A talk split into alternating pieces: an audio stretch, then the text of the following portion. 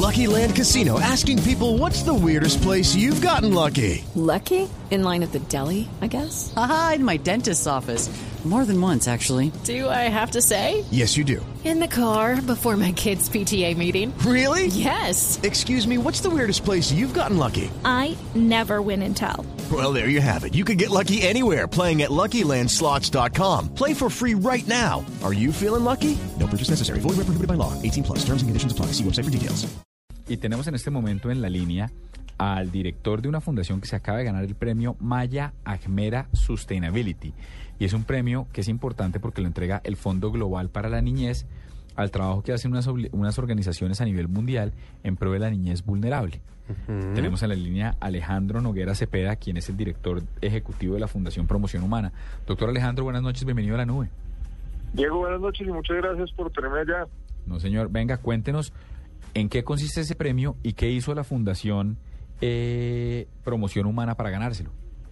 Pues mire, primero le cuento un poquito qué es lo que hacemos. Nosotros trabajamos, eh, como usted lo dice, nuestro nombre es Fundación Promoción Humana y somos la, pues, digamos, la obra social de la comunidad de un colegio privado del norte de Bogotá y venimos trabajando hace cerca de 28 años con la comunidad de los niños que están escolarizados en los colegios distritales del sector, eh, digamos que respaldando un poquito la labor que hace el distrito y, y complementándola a través de un modelo educativo que implementamos en contrajornada escolar. Y digamos que como parte de todo el trabajo que venimos desarrollando, hace un par de años venimos un poquito eh, en la mira del Fondo Global para la Niñez, que es una organización de segundo piso muy conocida a nivel internacional y que está establecida en Washington.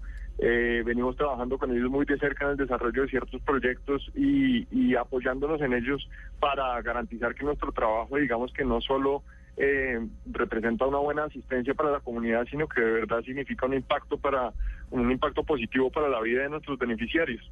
Y pues en esa medida, hace cerca de siete meses nos presentamos a una a una posibilidad del premio que usted acaba de relatar, es el premio Maya Mera, eh, que es un premio que otorga el fondo a las organizaciones que a nivel mundial, digamos que eh, presentan mejores evidencias de que el trabajo que están haciendo es un trabajo social de un impacto positivo, medible y escalable.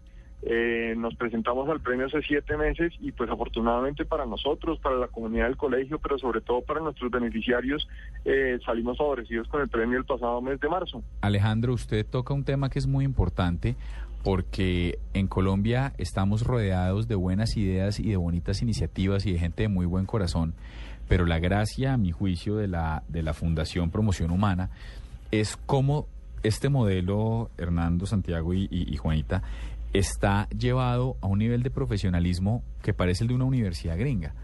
¿A, qué me refiero? Es un modelo que está pensado para hacer negocio, para poder seguir beneficiando a la comunidad. No es solo una buena idea. Nosotros hemos entrevistado aquí a la gente de Tweetman Co. y una cantidad de fundaciones que tienen toda la buena onda y toda la intención. Pero cuéntenos un poquito cómo ha sido este proceso, doctor Alejandro, de, Fundación Promoción Humana para profesionalizar el tema de la iniciativa Ayudar. De acuerdo. Eh, digamos que el modelo de la fundación se, se remonta, y usted lo dice muy bien, eh, en cuanto al modelo educativo gringo, a lo que en Estados Unidos conocen como los After School Programs, los modelos educativos que funcionan para después de la jornada escolar. Digamos que Fundación Promoción Humana nace de un colegio privado del norte de Bogotá, y en el intento un poco de los directivos del momento de la fundación, estoy hablando de cerca de, de 10 años atrás, eh, de definir concretamente el foco de la fundación, parte de lo que dijeron en su momento fue, si venimos de un colegio, tal vez la apuesta más rentable sea dedicarnos a trabajar en el tema educativo. Pero dentro de todo el universo educativo, digamos que la tarea difícil era identificar el nicho concreto donde creíamos que, nuestro, que nuestra labor podía ser de mayor impacto. Y en esa medida, digamos que lo que identificamos fue que ante la coyuntura, digamos, de la educación eh, a nivel oficial, lo que dijimos fue, si, si vemos que la problemática, digamos, de la calle para los niños de los colegios oficiales de, de la ciudad, eh, pues está concentrada en lo que significa estar en la calle en su tiempo libre y vemos que tienen demasiado tiempo libre como consecuencia de la doble jornada escolar, eh, pues lo mejor que podríamos hacer nosotros como fundación sería dedicarnos a trabajar en ese momento en el que los niños no están en el colegio. Eh, por eso se llama un modelo educativo de contrajornada escolar, porque lo que hacemos es recibir a los niños o antes de que entren al colegio para los que están en la jornada de la tarde, o después de que han salido del colegio para los que van al colegio en la jornada de la mañana. y digamos que a través de distintas eh, estrategias y modelos pedagógicos lo que procuramos es promoverlos humanamente, por eso el nombre, a través de la generación de oportunidades que para ellos sean pues retadoras significantes y que les signifiquen un verdadero valor agregado para sus vidas.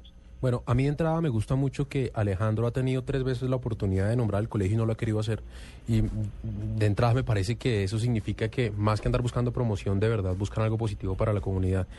Eh, Alejandro, aparte del tema pedagógico y que me imagino, no sé, lúdico que hacen con los niños, ¿también hay, hay obras materiales? ¿Obras materiales en qué sentido, Hernando? ¿Construyen, construyen cosas al lado del colegio para sus niños o es, o es eh, eh, acompañarlos en su tiempo libre o, hay, o construyen No, cosas? realmente, realmente no construimos nada para los niños. Nos hemos enfocado concretamente en el tema, en el tema educativo y en el tema educativo a través de una cosa en la que nosotros creemos fielmente y es la generación de sueños y oportunidades. Y para eso le voy a poner un ejemplo muy concreto. Nosotros, digamos que la, la idea fundamental que nosotros trabajamos en la fundación y viniendo, pues digamos, del colegio, eh, lo que buscamos es romper el paradigma de que un niño de la comunidad de Villanidia, que es la comunidad donde nosotros trabajamos y que es una comunidad que ha sonado mucho últimamente porque fue donde murió el patrullero Díaz hace hace cerca de un, de, de un mes, un poquito más de un mes, no sé si, si ustedes se acuerdan del caso. Eh, lo que buscamos es romper el paradigma de que los niños de esa localidad o los niños de los colegios oficiales de, de Bogotá no tienen eh, la posibilidad de acceder a las mismas oportunidades a las que accede un niño de un colegio privado de Bogotá, sea cual sea el nombre del colegio. Eh, entonces, en esa medida, por ejemplo, desarrollamos un programa para poder llevar a nuestros niños de la fundación a disfrutar y a aprovechar también, a sacarle provecho a una oportunidad de intercambio estudiantil con unos colegios oficiales de Canadá. Entonces, enviamos a unos niños para que a través de esa oportunidad, digamos, que vean universos distintos, aprendan, por supuesto, cosas nuevas, pero se den cuenta de que el hecho de tener algunas limitaciones económicas y sociales no significa que no tengan la posibilidad de soñar con lo mismo que sueña un niño en un colegio privado. Así es que, pues concretamente en temas materiales no trabajamos, fundamentalmente en lo que nos concentramos es en encontrar en la educación un pretexto para mostrarle a estos niños que es una comunidad entre 6 y 15 años que tienen todas las posibilidades de aspirar a lo mismo que, que cualquier otro niño puede aspirar. Alejandro, eh, usted bien lo dice, está vinculado a un colegio de- del norte de Bogotá, pero digamos, si una persona natural quisiera de alguna u otra forma, bien sea en talento humano, eh, no sé, en recursos, ¿uno cómo puede de pronto colaborar con, con, con la causa, pues? Pues por supuesto, digo, mire, la, la, eh, Hernando, ¿cierto? Santiago. Santiago, pero casi. Somos tres. Perdón. La, la fundación, digamos que es un, es un órgano independiente, tenemos por supuesto mucha cercanía con el colegio de donde venimos, pero somos una organización sin ánimo de lucro y en esa medida recibimos eh, el aporte y la colaboración de todas las personas naturales y jurídicas eh, pues que quieran aportarnos a nuestra causa.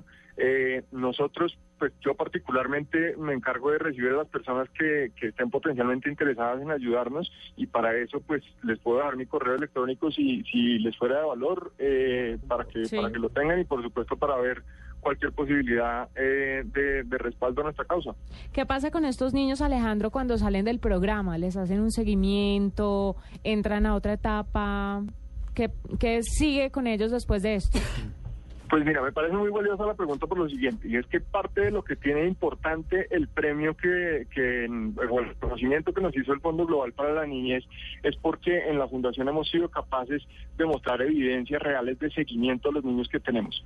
Mm, Tal vez una de las de las de las problemáticas más importantes que tienen las organizaciones o los retos más importantes que tienen las organizaciones sociales hoy es en hacerle seguimiento constante a los niños con los que trabajan y garantizar, digamos que de una forma medible objetivamente eh, garantizar que el trabajo que hacemos con los niños tiene verdadero impacto en el largo plazo.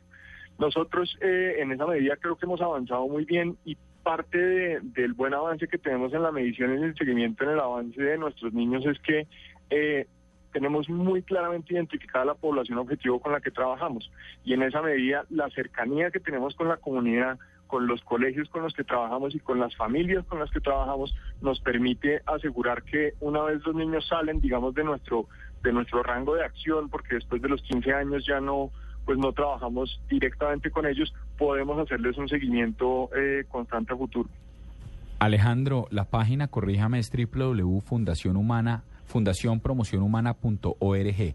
Y ahí para, y ahí para contestar la, peli- la pregunta de Santiago, Usted puede suscribirse al plan Padrinos, puede, valga la redundancia, padrinar a una persona desde 30 dólares, desde 53 mil pesos al mes. Y de verdad vale la pena. Se ve. Doctor Alejandro, felicitaciones por su premio. Muchas gracias por lo que está haciendo para construir país y le deseamos la mejor de las suertes aquí en la nube lo que necesite. Listo, muchas gracias Diego y a todos los de los de Blue Radio por darme la oportunidad y como lo dice pues esperamos seguir trabajando en pro de nuestra comunidad.